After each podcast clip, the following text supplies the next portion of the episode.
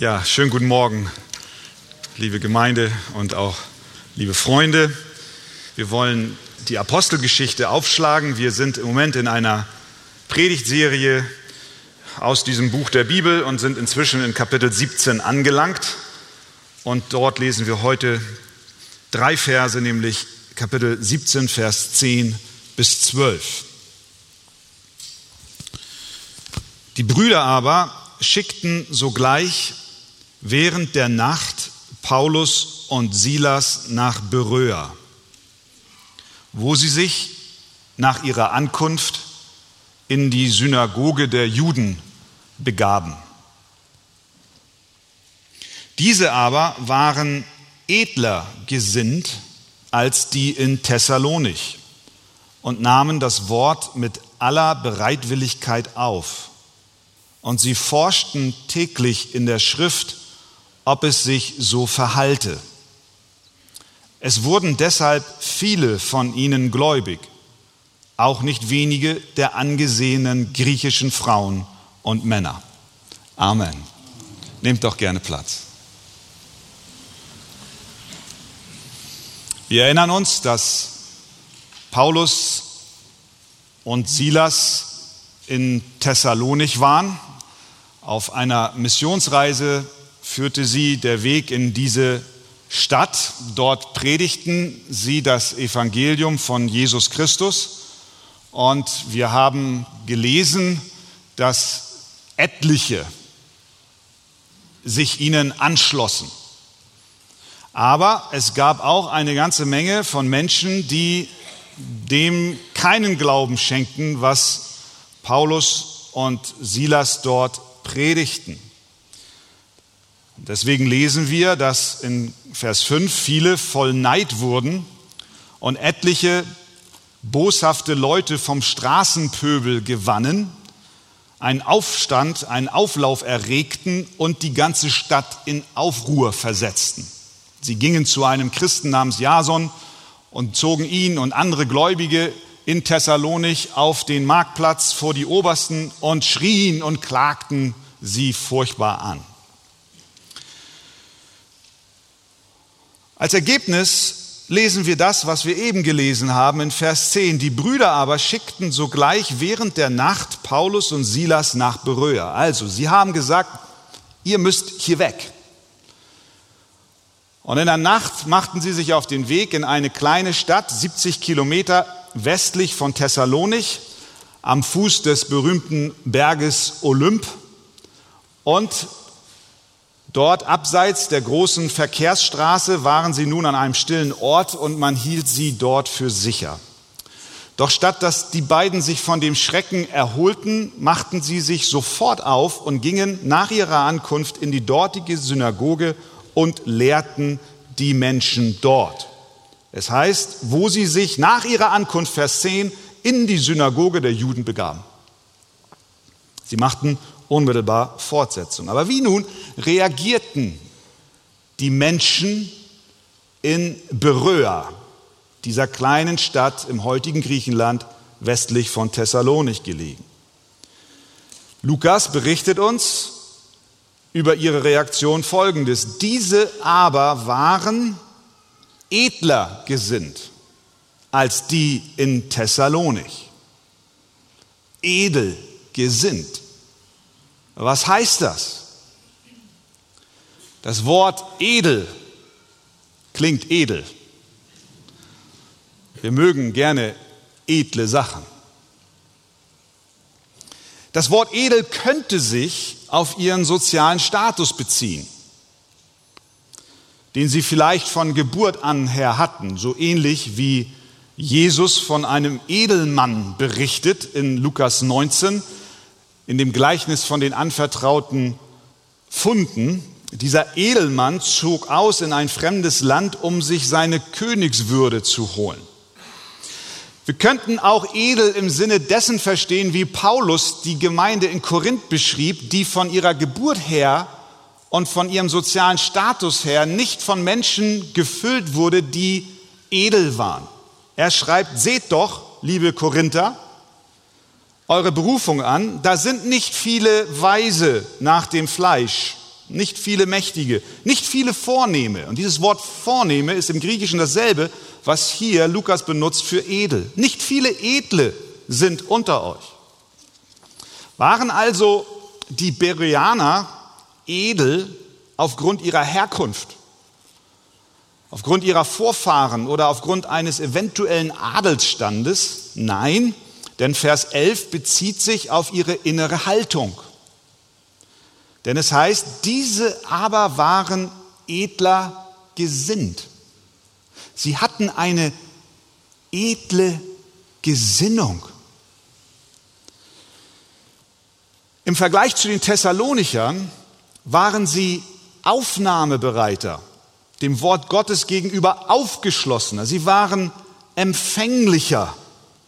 Sie waren dem Wort Gottes geneigt.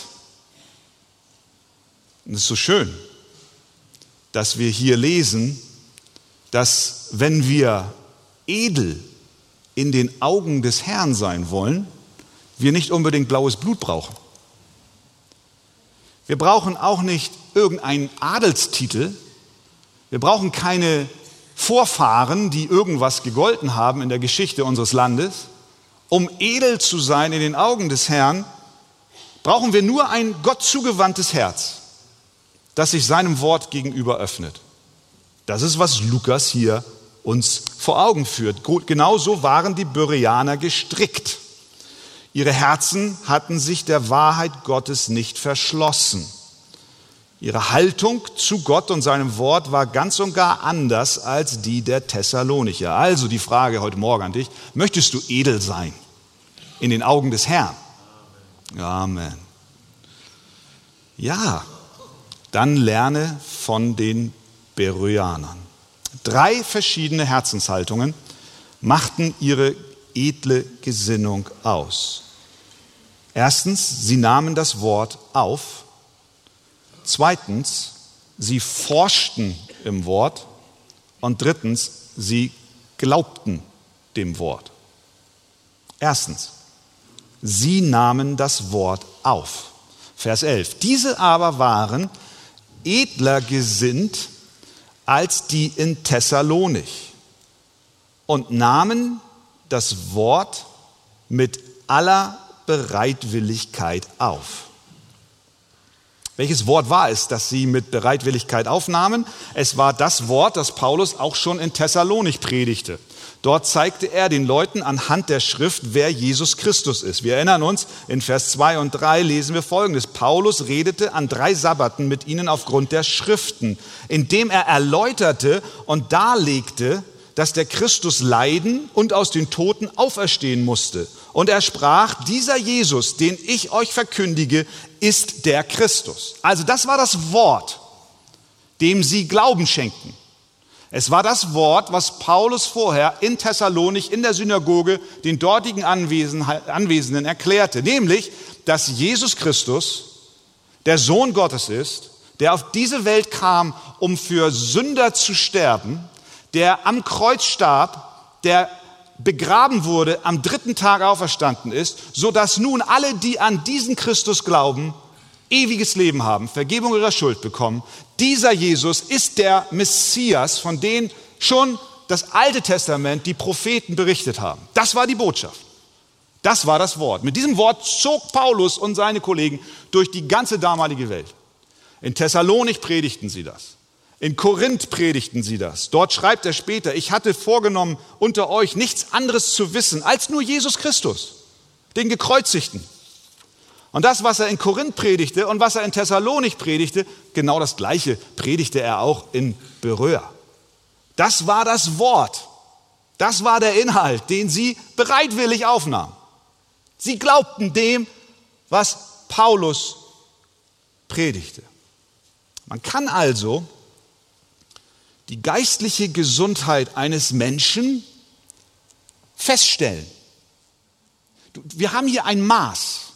Wir haben hier eine, eine, eine Maßeinheit, ein Instrument, mit dem wir messen können.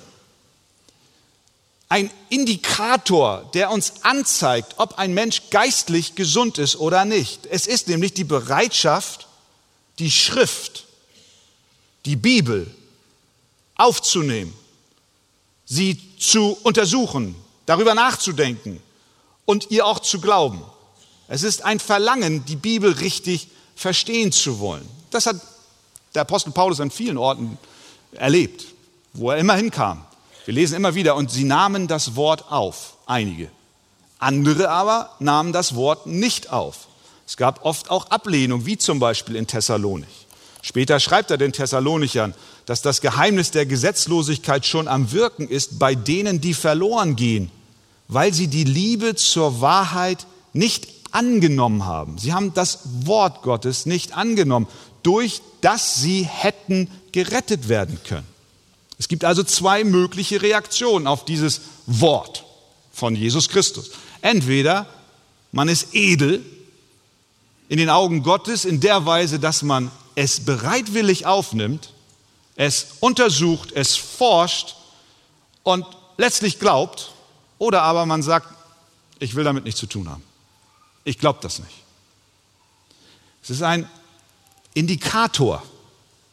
Unsere Reaktion auf das Wort von Jesus ist ein Indikator unseres geistlichen Zustandes.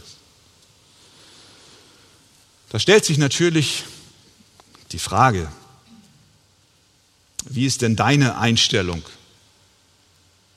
dem Wort Gottes gegenüber? Bist du gleichgültig oder stehst du sogar im Widerspruch zu dem Wort Gottes? Oder ärgert dich die Bibel vielleicht sogar? Du, du kannst es gar nicht ertragen, wenn du irgendwo in ein Haus kommst und da liegt eine Bibel geöffnet. Diese Bereaner hatten eine edle Einstellung zum Wort Gottes. Sie folgten dem Aufruf des Jakobus, der schreibt, darum legt ab alle Unsauberkeit und alle Bosheit und nehmt das Wort an mit Sanftmut, das in euch gepflanzt ist und Kraft hat, eure Seelen selig zu machen. Das heißt, eine Person, die so handelt,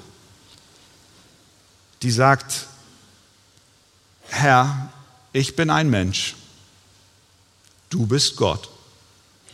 Dies ist dein Wort. Und wenn es dein Wort ist und weil es dein Wort ist, will ich es bereitwillig aufnehmen. Ich will es prüfen. Ich will es untersuchen. Ich will dein Wort als dein Reden verstehen und deshalb möchte ich es bereitwillig aufnehmen.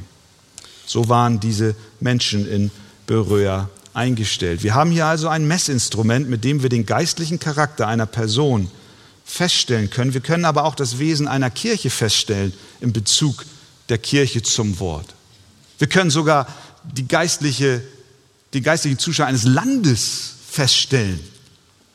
Nämlich, wie positioniert sich ein Land? Wie positioniert sich eine ganze Kirche?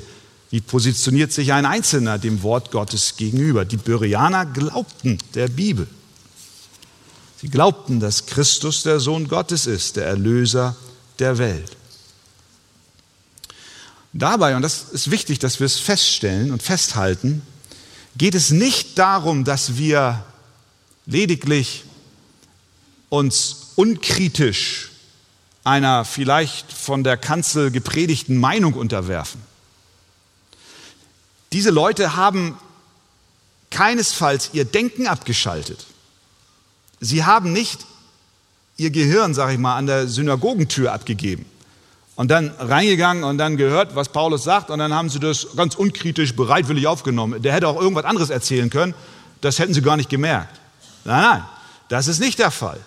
Sie waren während der Predigt und wir kommen auch noch im zweiten Punkt dazu, dass sie nämlich das Wort erforschten. Sie waren während der Predigt mental voll dabei. Sie waren wach. Wach waren sie. Sie waren mit ihrem ganzen Sein engagiert. Sie konnten nur bereitwillig aufnehmen, weil sie zuhörten. Sie waren da, sie waren nicht passiv, sie waren nicht lethargisch, sie waren engagiert, aktive Besucher. Sie nahmen das Wort mit Eifer und Begierde auf. Sie hörten wörtlich hin. Es war keine Routine, kein halbherziges Zuhören. Als Paulus ihnen das Wort Gottes erklärt hat. Das gibt uns einen Hinweis darauf, ihr Lieben, wie wir unter dem Wort Gottes und auch unter einer Predigt sitzen sollten. Jetzt wird es persönlich.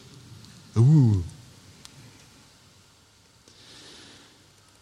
Wenn etwas, ich weiß nicht, wie es euch geht, wenn, wenn etwas aus meiner Sicht Wichtiges im Fernsehen läuft, der Fernseher ist ja nie an bei uns, aber manchmal. Und wenn, wenn zum Beispiel, nehmen wir an, da sind Nachrichten und da ist jetzt irgendwie ein Kommentar zum Ausgang der letzten Bundestagswahl. Und ich will hören, weil ich es als wichtig erachte, was jetzt gesagt wird. Ich möchte die Info haben. Und aus irgendeinem Grund quatschen einige Familienmitglieder. Oder, oder, oder fangen an, das gibt's auch, fangen an und äh, tauschen sich aus über die Art der Krawatte des Moderators oder so. Was mache ich dann? Dann mache ich, pssst, seid leise, ich will hören, ich will den Inhalt hören. Ich, ich, ich will wachsam sein auf das, was dort gesagt wird. Das gleiche gilt, wenn Deutschland gegen Brasilien Fußball spielt. D dann will ich dabei sein. Dann will ich keine, keine Ablenkung haben. Dann bin ich engagiert, aktiv am Zuschauen.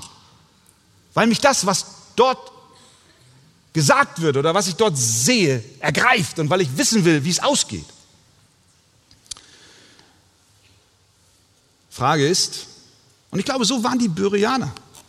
Die, sie, sie, nahmen das Wort bereitwillig auf. Wie, wie kann ich ein Wort, sie waren so bereit, dass sie zuhörten.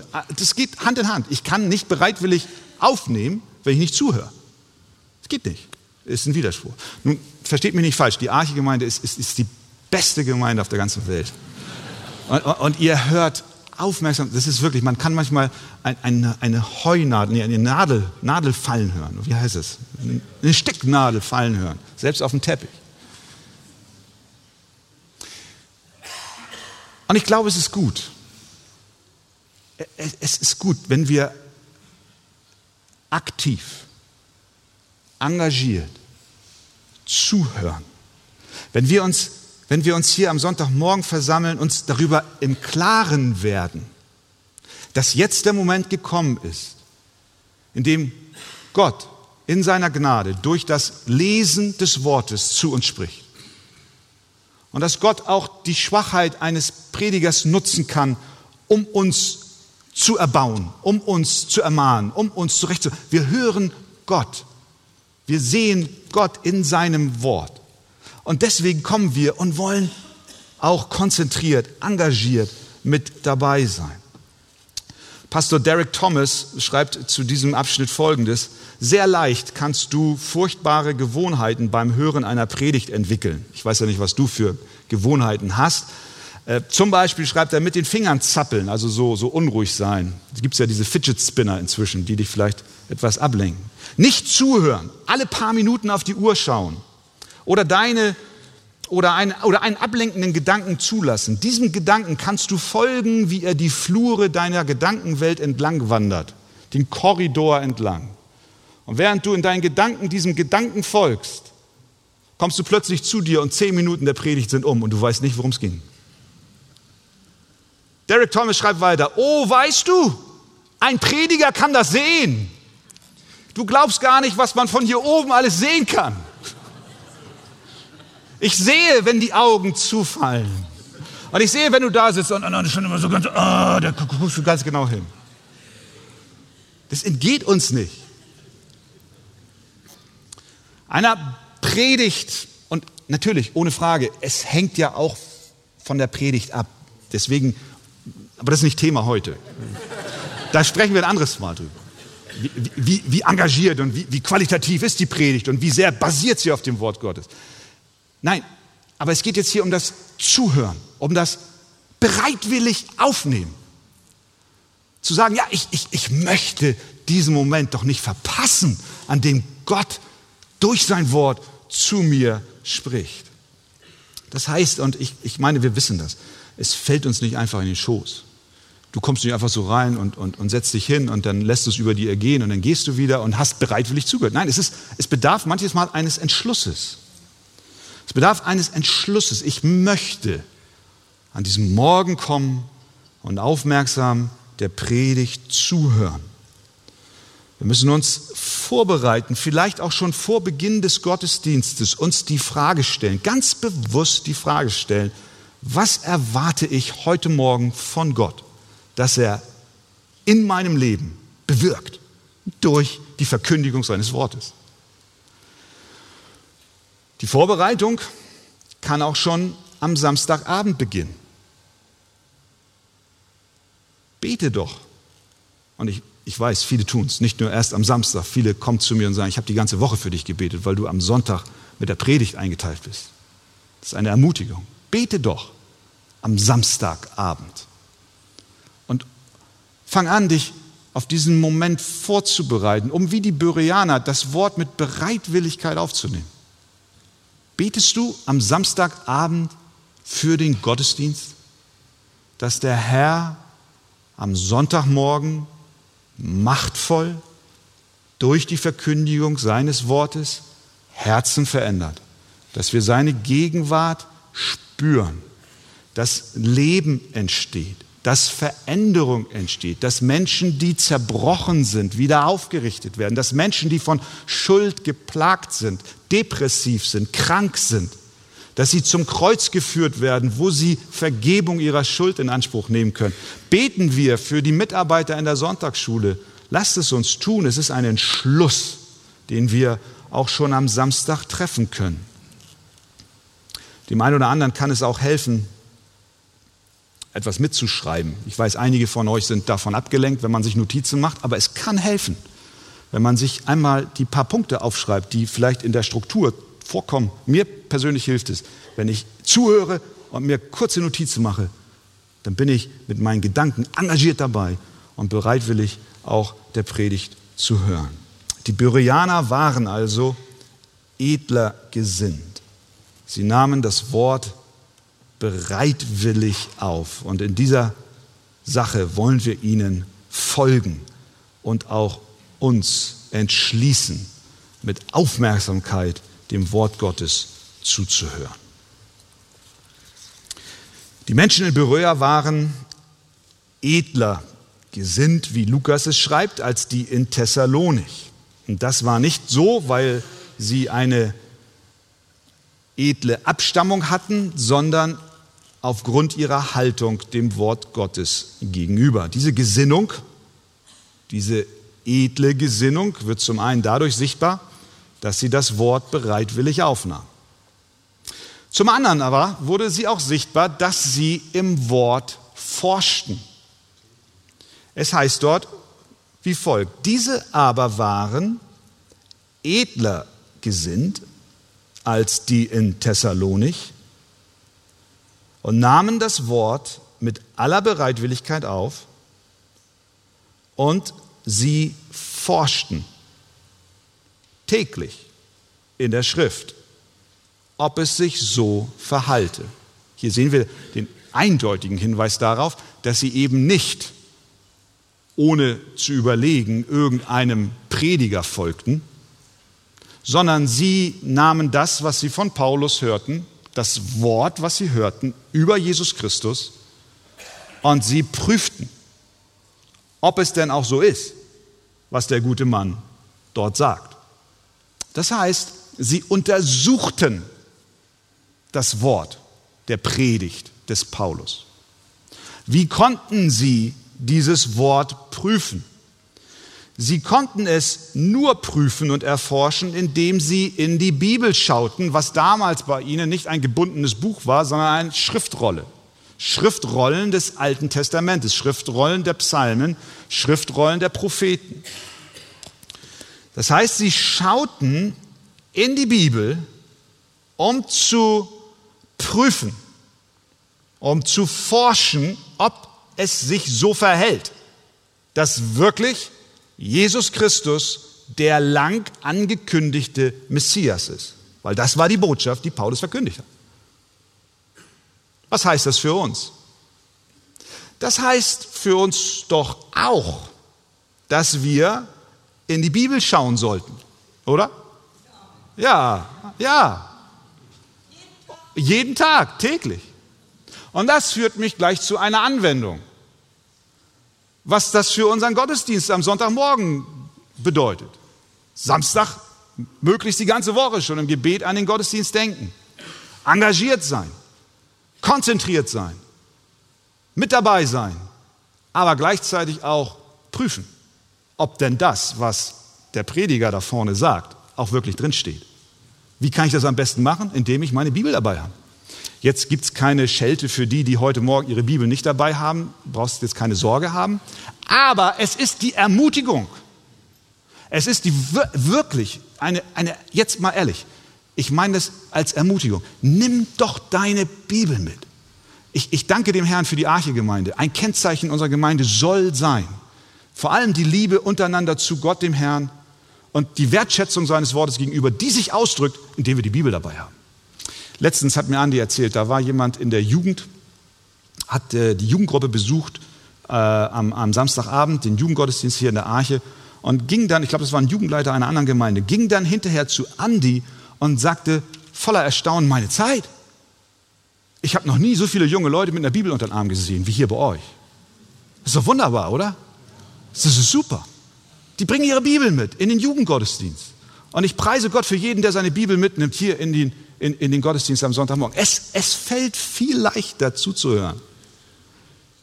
Es fällt viel leichter, dem, dem, dem Faden der Predigt zu folgen, wenn ich jetzt hier zum Beispiel darüber spreche, dass sie es bereitwillig aufnahmen, dass sie darin forschten täglich und dass sie es am Ende glaubten, dann kannst du gleich gucken, stimmt das denn? Steht das denn da auch drin? Und so dürfen wir uns ermutigen, ein Kennzeichen an uns zu tragen, nämlich unsere Bibeln dabei zu haben.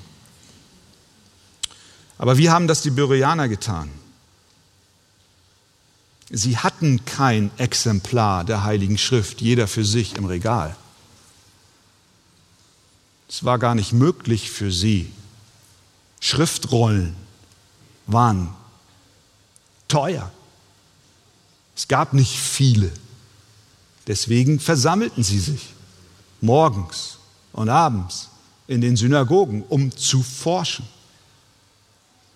Das wiederum sollte bei uns in Erinnerung rufen, dass wir von Herzen dankbar sein dürfen, dass wir so etwas haben wie die Bibel in unseren eigenen Händen.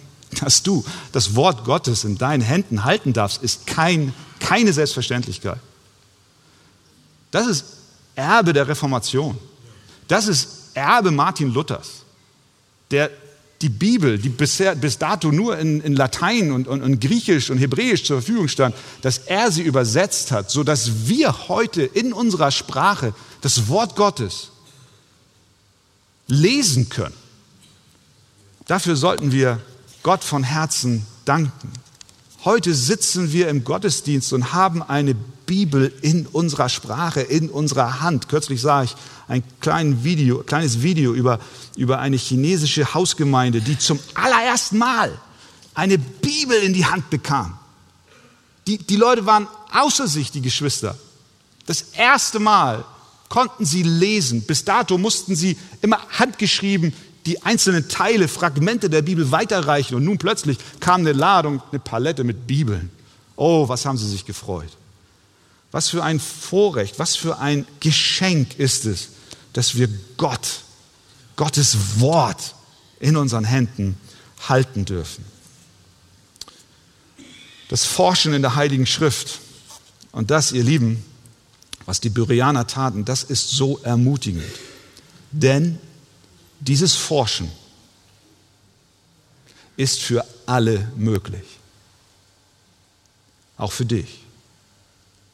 Bei den Byrianern weckte es Glauben. Das heißt, die Bibel kann verstanden werden. Vielleicht liest du diesen Text und ich, ich weiß auch noch, wie ich klein war und dann hieß damals bis heute ja noch die Bibelschule der Pfingstgemeinde Beröa und dann kam manchmal jemand von Beröa und hat immer von den Bereanern erzählt und die haben so viel geforscht und ich saß als kleiner Junge da und habe gedacht, oh, das ist alles viel zu kompliziert. Wie kann ich denn in der Bibel forschen? Und das versteht doch sowieso kaum einer und so weiter.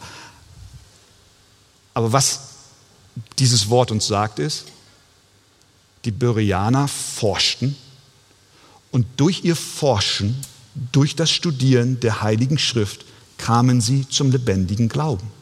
Das heißt, das Forschen ist für uns alle möglich. Denn die Bibel sagt von sich selbst, dass sie absolut klar ist in ihren Aussagen.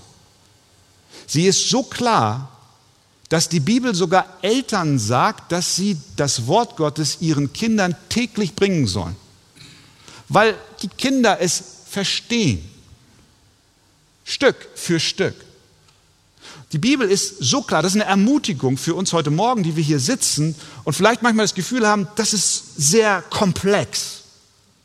Die Bereaner forschten und ihr Forschen hatte zum Ergebnis, dass sie zum Glauben kamen. Das heißt, die Bibel wurde für sie deutlich, sie wurde verständlich. Die Bibel an sich, in sich selbst ist klar. Psalm 19, Vers 8. Das Gesetz des Herrn, das ist ein anderer Ausdruck für das Wort des Herrn, ist vollkommen es erquickt die Seele. Das Zeugnis des Herrn ist zuverlässig. Es macht den Unverständigen weise. Psalm 119, 130.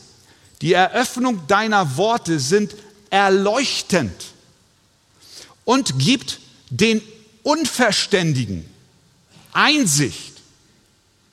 Das heißt, wie Grudem hier mal erklärt, der Unverständige oder der Einfältige ist nicht bloß jemand, dem es an intellektueller Fähigkeit mangelt, sondern dem es an einem gesunden Urteilsvermögen fehlt, der leicht geneigt ist, Fehler zu machen und der leicht irregeführt wird. Gottes Wort ist so verständlich, so klar, dass sogar eine derartige Person dadurch weise gemacht wird. Wenn du von dir selber denkst, ich habe nicht die intellektuelle Kapazität ich, ich, und das will dich bremsen, dann will ich dir heute Morgen Mut machen. Das Wort Gottes ist klar. Grudem weiter. Dies sollte eine große Ermutigung für alle Gläubigen darstellen. Kein Gläubiger sollte sich selbst für zu töricht halten, die Bibel zu lesen und sie hinlänglich zu verstehen, um dadurch weise gemacht zu werden. Amen. Ja. Die Bibel ist klar. Sie ist verständlich. Das heißt, sie ist so geschrieben, dass sie und dass ihre Lehren von allen verstanden werden kann, die sie lesen wollen, indem sie Gottes Hilfe suchen und bereit sind, dem Wort Gottes Folge zu leisten. Und wenn du bei deinem Bibellesen vielleicht an einen Punkt kommst, wo du es nicht verstehst, glaub mir, mir geht es auch manchmal so, dann bete, Herr, öffne mir dein Wort, neige mein Herz deinen Schriften, du machst den Unverständigen weise. Die Bereaner forschten also in der Schrift. Sie widmeten sich der Hauptsache. Ist auch interessant, sie kümmerten sich nicht darum, wer gepredigt hat, sondern sie kümmerten sich, was gepredigt wurde. Sie forschten, ob es sich denn auch so verhielt. Das heißt, sie haben keinen, und hier haben wir wieder eine praktische Anwendung für uns heute, sie haben keinen Prediger-Fanclub eröffnet und haben sich um Paulus versammelt oder um Silas versammelt. Nein, sie haben sich um das gepredigte Wort versammelt und geprüft, ob es denn tatsächlich so ist. Sie nahmen das Wort also bereitwillig auf, sie forschten in der Schrift und dann zum Schluss, sie glaubten dem Wort. Das heißt dann in Vers 12, es wurden deshalb viele von ihnen gläubig. Auch nicht wenige der angesehenen griechischen Frauen und Männer. Haben wir dieses Wort deshalb gesehen? Es wurden deshalb viele von ihnen gläubig. Weshalb? Weil sie das Wort bereitwillig aufnahmen, darin forschten, wurden viele von ihnen gläubig.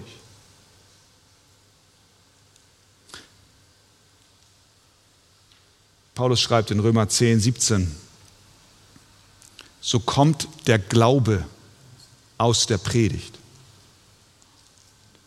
das Predigen aber durch das Wort Gottes. Das, was am Sonntagmorgen auf den Kanzeln unseres Landes geschieht, soll die Proklamation des Wortes Gottes sein, was Glauben schafft. Das Wort Gottes schafft Glauben. Deswegen ist es so wichtig, dass wir das Wort Gottes hochhalten, weil es das Mittel ist, durch das Gott Kraft des Heiligen Geistes Glauben schenkt. Glauben an Christus. Glauben an den Sohn Gottes und an das, was er für dich getan hat. Deswegen ist es ohne Frage eine große Verantwortung, zu predigen. Denn für jedes Wort, für jedes Wort, was wir sagen, nicht nur von der Kanzel, sondern auch du in persönlichem Austausch, für jedes Wort müssen wir Rechenschaft abgeben. Am Tag des Gerichts, sagt Jesus in Matthäus 12, muss der Mensch von jedem unnützen Wort, das er geredet hat, Rechenschaft abgeben, denn nach deinen Worten wirst du gerechtfertigt und nach deinen Worten wirst du verurteilt werden. Das heißt, was wir sagen, ist wichtig. Aber nicht nur, und das ist jetzt der Umkehrschluss, nicht nur das, was wir sagen, ist wichtig, sondern auch das, was wir tun, ist wichtig. Nicht nur für jedes Wort müssen wir Rechenschaft ablegen, sondern auch für unser Handeln müssen wir Rechenschaft ablegen. Deswegen liegt bei dem Hörer der Predigt, deswegen lag auch bei den Bereanern und überhaupt bei jedem, der das Wort Gottes hört oder liest, eine große Verantwortung. Denn das Wort Gottes fordert dich heraus, zu reagieren, zu antworten. Deswegen sagt Jakobus, seid aber Täter des Wortes und nicht bloß Hörer. Der Mensch, der kein vergesslicher Hörer, sondern ein wirklicher Täter ist, er wird glückselig sein in seinem Tun. Es ist eine Sache zu hören, aber es ist eine andere zu hören und zu handeln. Schau in das Wort Gottes. Es zeigt dir, wie du gerettet wirst. Es sagt dir, dass du ohne Jesus verloren bist. Das ist die Botschaft der Bibel. Es sagt dir, dass der Weg zur Rettung allein über Jesus Christus läuft. Es sagt dir, dass du all dein Vertrauen und all deine Hoffnung und all dein Glauben auf diesen Jesus setzen sollst. Es sagt dir, dass du mit Buße zu ihm kommen darfst und dass er dort steht und dir Vergebung geben will. Das ist die Botschaft des Wortes Gottes. Und das eine ist, ich höre es und ich gehe wieder raus. Und das andere ist, ich höre es und ich handle danach. Denn dem Hörer kommt eine Verantwortung zu. Sei nicht nur Hörer, sondern auch Täter des Wortes Gottes. Das Wort Gottes zeigt dir Jesus Christus. Es erklärt dir Sünde und Vergebung. Alle Schrift, schreibt Paulus dem Timotheus, die ganze Bibel ist von Gott eingegeben und nützlich zur Belehrung, zur Überführung, zur Zurechtweisung, zur Erziehung in der Gerechtigkeit, damit der Mensch Gottes ganz zubereitet sei, zu jedem guten Werk völlig ausgerüstet. Und nun sagt das Wort uns, dass wir es nicht nur hören sollen, sondern auch danach leben sollen. Wenn du ein regelmäßiger Besucher der Gottesdienste in der Arche bist, dann hörst du circa was? 53 Predigten im Jahr? Ungefähr. Plus ein paar Konferenzen. Ich lasse jetzt mal die Gebetsstunde außen vor und den Hauskreis außen vor und Bibelkreis außen vor, sondern nur die Predigten. Das sind etwa 60 Predigten allein in einem Jahr. Kommst du 30 Jahre in die Arche, dann hast du 1800 Predigten gehört. Unsere lieben Zeisers kommen wie lange in die Arche? 70 Jahre, müsst ihr mal ausrechnen. Wie viele Predigten das sind. Es geht uns allen so. Du musst nicht 30 Jahre in die Arche kommen, du kommst vielleicht Seit zwei Jahren in die Arche oder seit zehn Jahren? Da kann es schnell passieren, dass, dass wir uns vorkommen wie bei so einem Testessen. Ich, ihr kennt ja diese, diese, diese Wagen, wo dann so Fladenbrote verkauft werden und so verschiedene Dips zu den Fladenbroten gereicht werden. Kennt ihr diese auf den Marktplätzen? Da gibt es dann eine Palette an Dips. Und wenn du dann hingehst und möchtest nur einen Dip haben, dann geben sie dir erstmal sieben oder zehn verschiedene Dips zum Testen. Der eine schmeckt mehr nach Chili, der andere mehr nach Pfeffer, der andere mehr nach Ziegenkäse. Und irgendwann entwickelst du ein Gefühl dafür, wo dann da der Unterschied liegt. Und so kann es uns passieren. So kann es uns gehen, wenn wir regelmäßig in die Gemeinde kommen. Dann sitzen wir da und dann fangen wir an, wie bei den Dip-Testen zu vergleichen. Die Predigt vom letzten Sonntag und die Predigt davor und die Predigt davor und die eine war lustig, die andere war witzig, die andere war kurzweilig, die andere war langweilig, die andere war bibelfundiert, die nächste war, ich weiß nicht wie, oberflächlich. Und so fangen wir an zu vergleichen und fangen an zu prüfen, wie denn die, die Predigt so auf uns wirkte. Bei allen Vergleichen und Hinterfragen, ob mir denn die Predigt auch was gebracht hat, überhören wir allzu schnell die Stimme Gottes. Die Bereaner gingen täglich und forschten. Sie hörten nicht nur, sondern sie handelten.